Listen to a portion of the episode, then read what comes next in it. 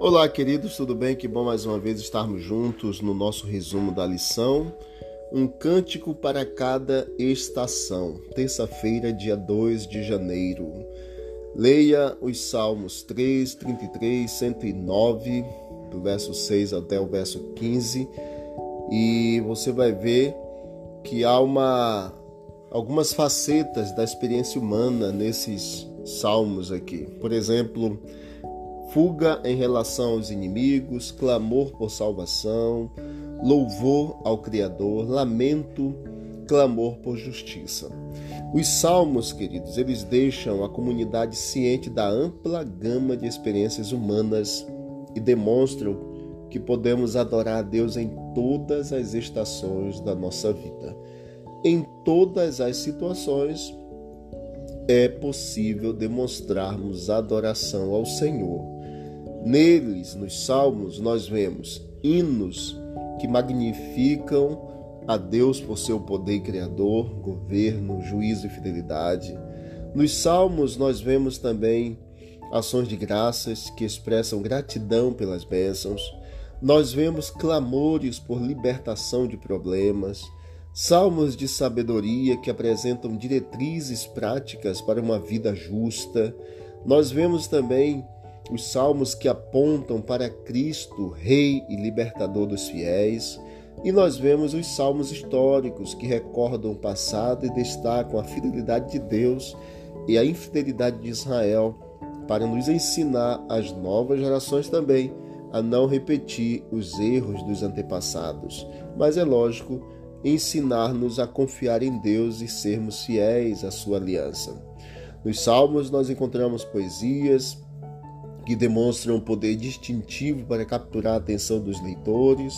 Nós temos nos salmos o paralelismo, combinação de palavras, frases ou pensamentos de modo simétrico e ajuda a entender o significado de algumas partes da Bíblia e dos salmos em especial, por exemplo, bendiga minha alma ao Senhor ou o Senhor, e tudo que há em mim bendiga o seu santo nome. É um tipo de paralelismo.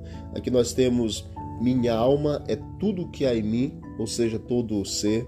Nós temos imagens também que são usadas, essa figura de linguagem também figurativa aqui para nós, para nos atrair os sentidos. Né? Refugiar-se em Deus é descrito como está à sombra das suas asas, lá no Salmo, no Salmo 17.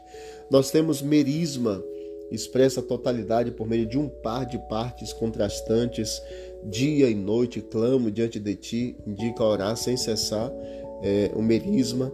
Nós temos também os jogos de palavras e empregam o som das palavras para fazer um trocadilho e destacar uma mensagem espiritual. Salmo 96, 4 e 5 diz os termos lá hebraico Elohim, que significa deuses, e Elihim, ídolos.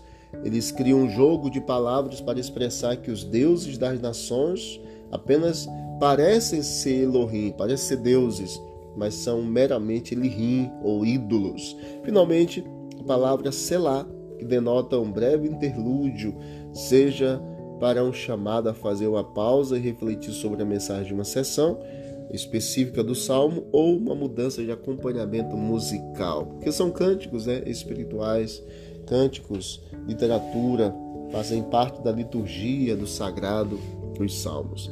Deus abençoe na compreensão a cada dia, que possamos crescer em nome de Jesus. Vamos orar. Obrigado, Deus eterno, por esse momento de estudo.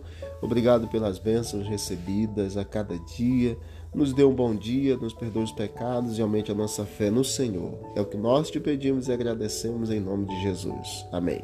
Deus abençoe a todos e vamos que vamos para o alto e avante.